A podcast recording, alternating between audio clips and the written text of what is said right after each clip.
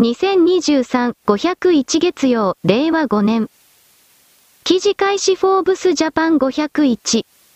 再び、ウォークマンの出番、カセットテープ人気上昇中。アナログレコードに続いて、カセットテープの人気が米国やイギリスで再燃している。ストリーミングサービス全盛の時代にあって、アルバムをものとしてコレクションできる点に音楽好きの若者らが惹かれているようだ。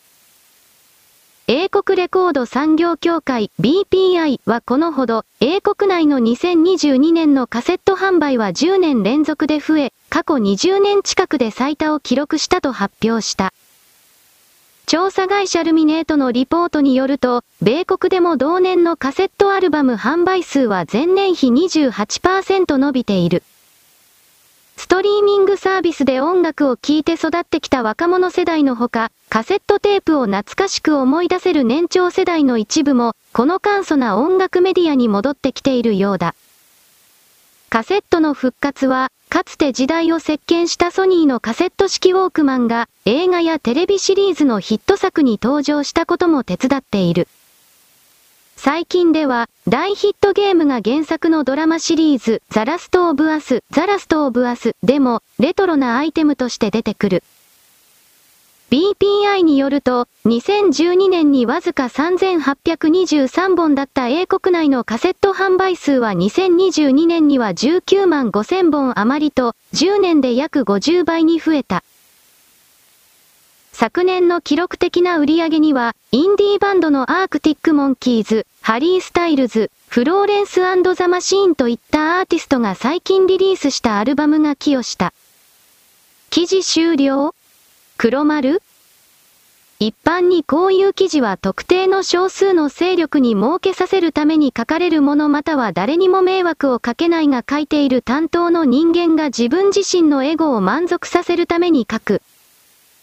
つまり穴埋めの記事そうしたものがほとんどだからこれもそのいずれかなのだろうと私は判定する。仮にカセットテープが流行っているのだとしてもそれは本当に隙間ニッチのものであり全体を動かすようなムービーメントと言われているものにはならない。同様にアナログレコードが売れているというのも別の観点から売れているのではないかと見なくてはいけない。そもそもそれらの発表数字が本当かどうかまで疑わなくてはいけないのが今の世界だからこのカセットテープが売れ出しているというのもまるっきり何から何までが真実だということはできないだろう。今までゼロだったものが1だとかに売れ出したらそれだけでもそれは売れたとはなる。しかし音楽業界全体でダウンロード関連が5万とか10万とかの世界において1だとか2だとかの数字を同様に比較してもそれは始まらない。なんだか変な裏があるのではないかなと疑ってしまうがそのようなものがあったとしても人類全体の進歩にはおそらく関係がないような何かだろう。本当にごく一部の人々の思惑を満たすためのものだろうそれこそ特定のカセットテープハードウェアを売っているお店これの関係者がこの記者であり自分の関係するお店を助けたいがあまりにみんなが注目しだしているなどといった記事を出すそんな構造は山ほどある。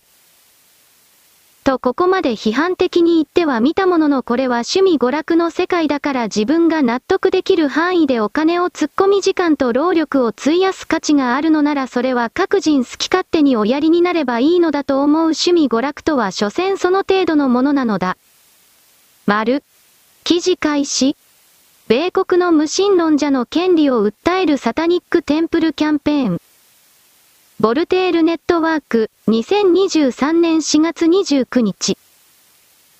彼らは神を信じていないと宣言する一方で、サタニックテンプルのメンバーは今週末、ボストンの大きなホテルで、宗教を実践する憲法上の自由の下で第2回年次会議を開催する。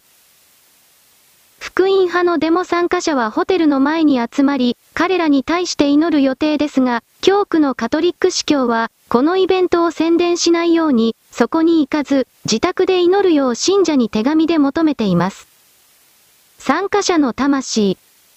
アメリカ合衆国憲法修正第一条は、信教の自由と表現の自由を何よりも重視していますが、アメリカ合衆国は信じない自由を認めておらず、場合によっては、特に軍隊内で無神論者を差別しています。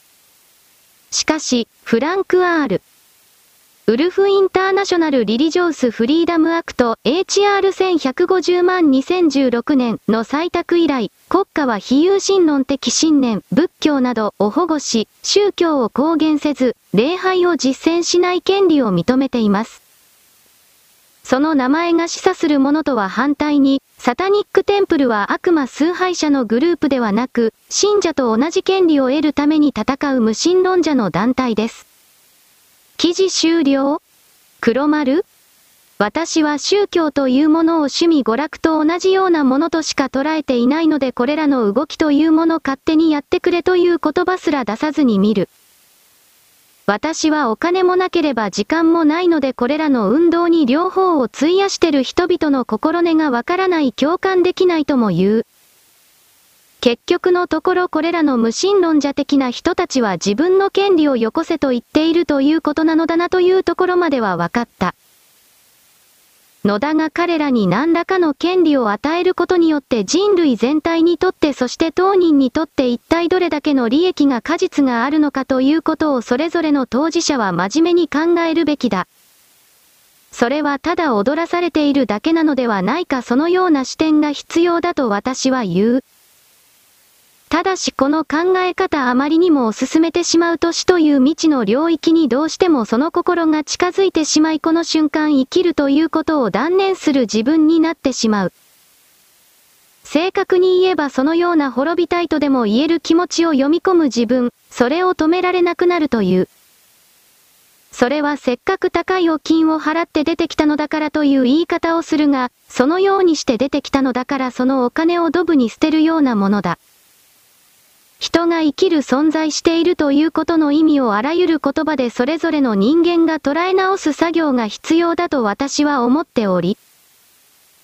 特にこの神がいるいないという肯定否定の動きに巻き込まれているというか自らそこに喜んで入っているというかそうした人間たちというのは自分自身の発言と行動が自分の本当の自由意志からなるものなのかどうかということを含めて何もかも疑う必要があるのではないかと思う。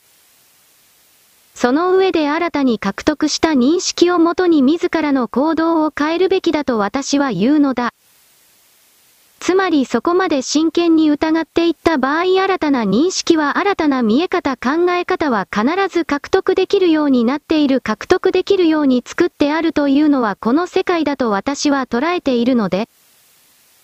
こういう宗教領域にいつまでも止まっている溜まっている方々というのはある意味自分というものの演算回路というか存在回路とでも言えるものを何一つ計算してこなかった怠惰な人たちなのだろうなという言葉を出さざるを得ないのである。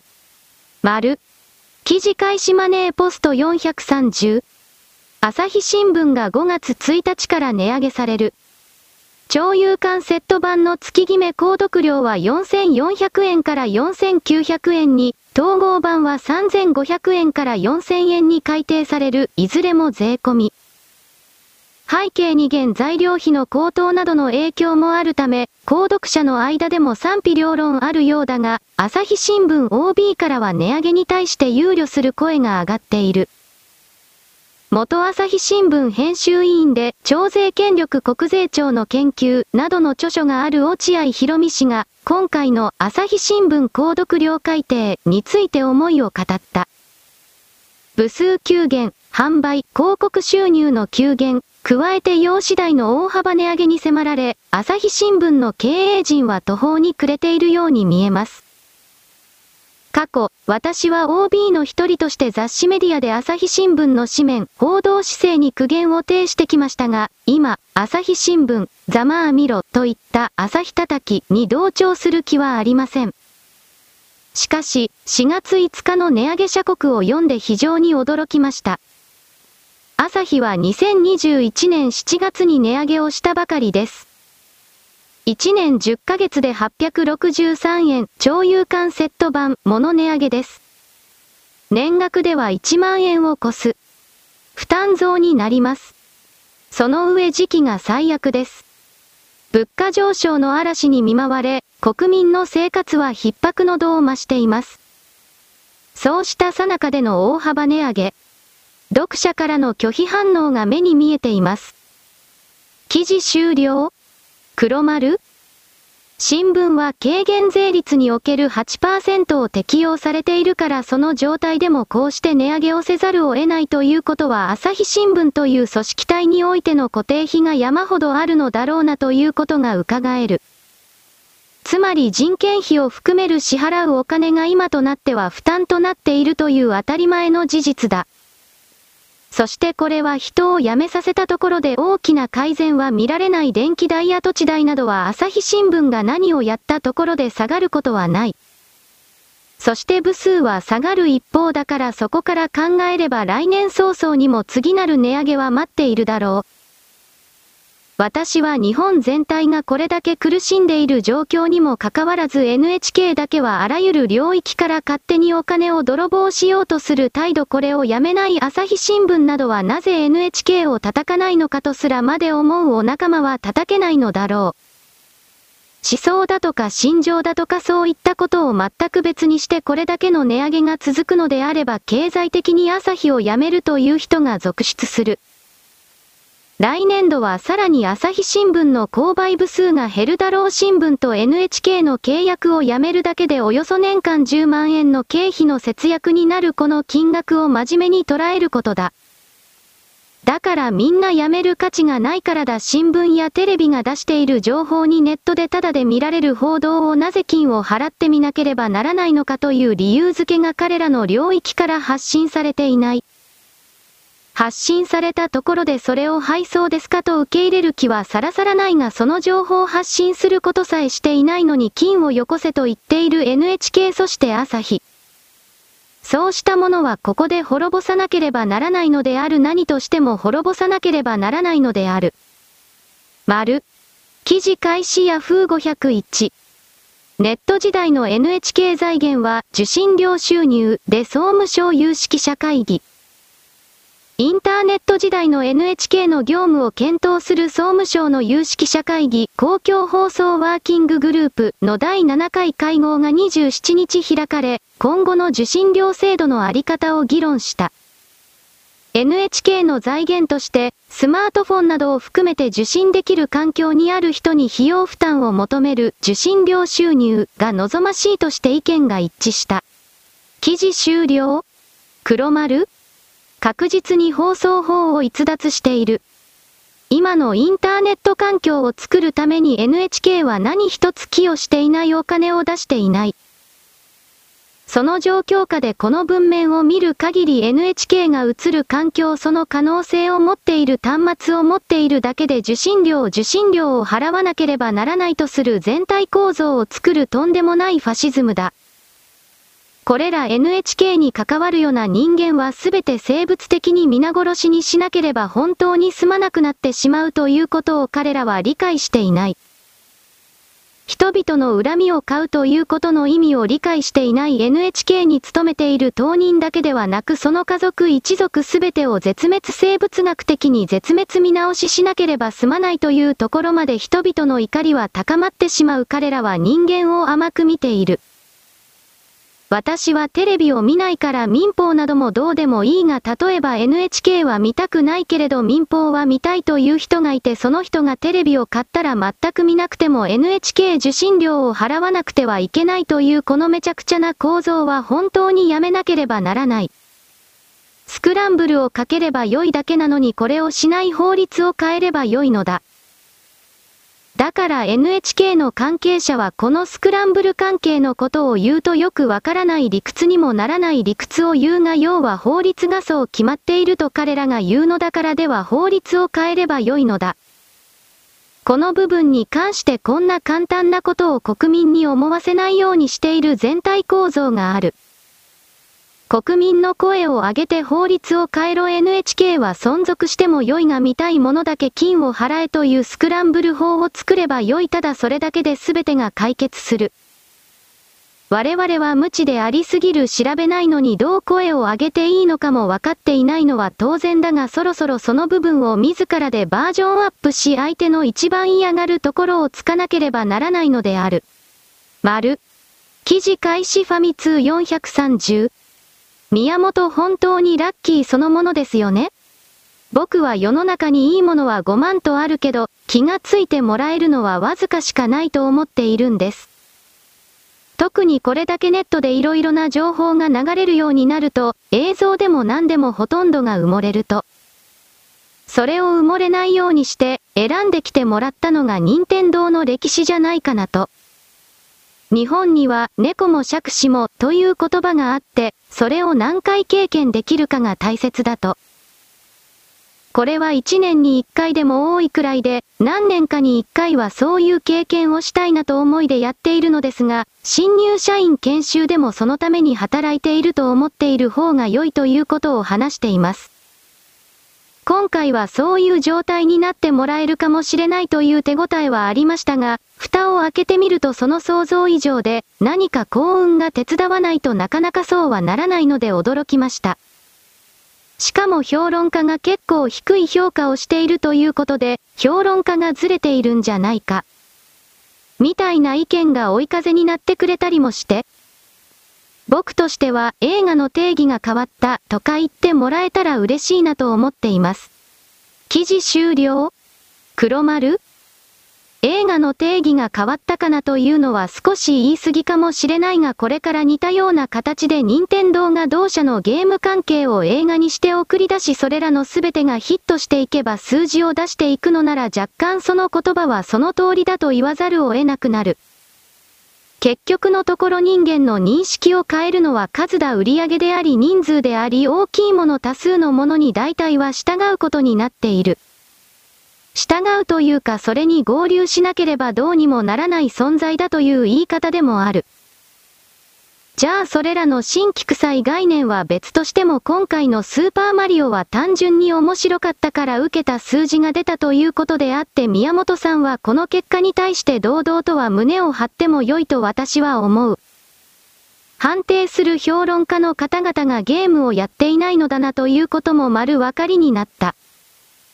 つまり相当に見識の狭い方々が自分の専門外のタイトルが思い切り売れたことに対してきちんとした言葉を評価を出せていない。ゲームを全くやったことのない人がゲームをやっていた人やっている人に寄り添った共感の形での言葉を出せるわけがない。そしてこの場合においてはそれらの共感性というものを大多数のそばは求めていたという結果になる。宮本さんには任天堂には頑張ってほしい色々と過去叩かれていた任天堂はしかしそれを煽っていたのはいわゆる2チャンネルのゲーハー版と言われている連中でありそれらを構成している人間が果たして本当に日本人であったのかどうか疑わしい。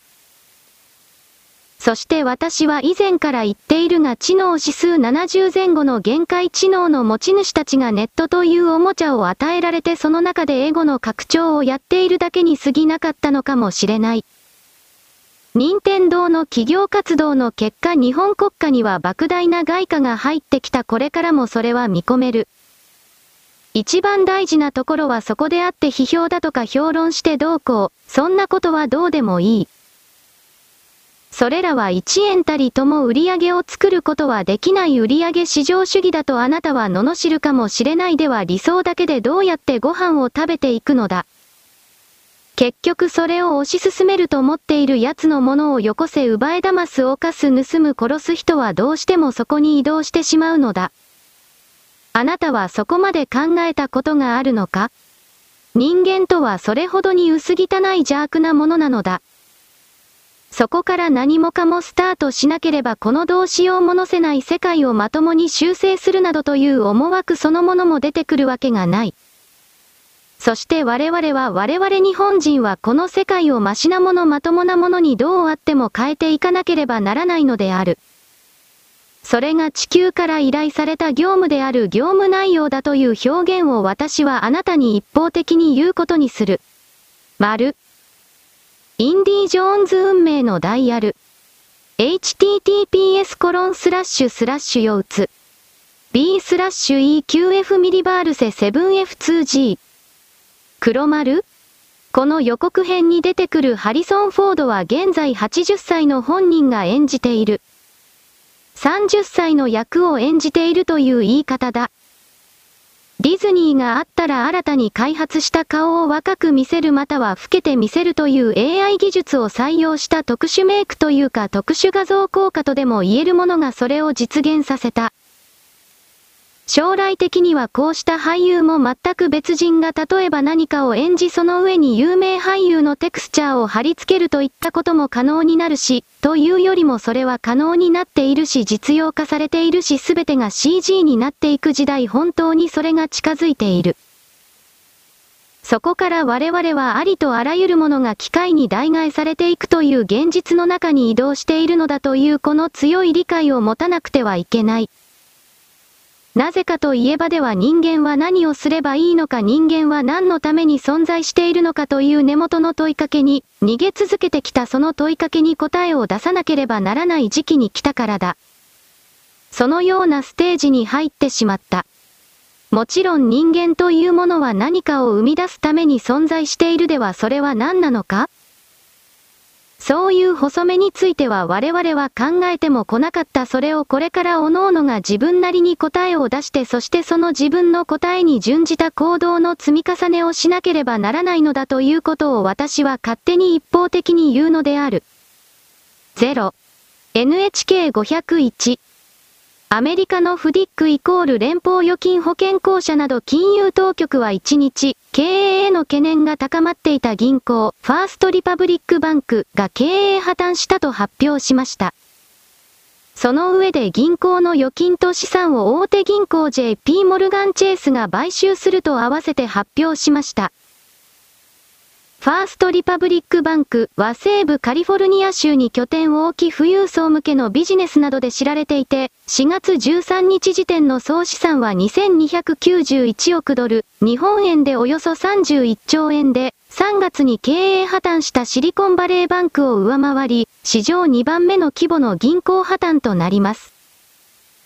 銀行は4月24日、相次ぐ銀行破綻による金融不安の影響で3月末時点の預金残高が去年の年末時点と比べて日本円でおよそ9兆6000億円減少したことを明らかにしましたが、その後、株価が急落し、経営への懸念が高まっていました。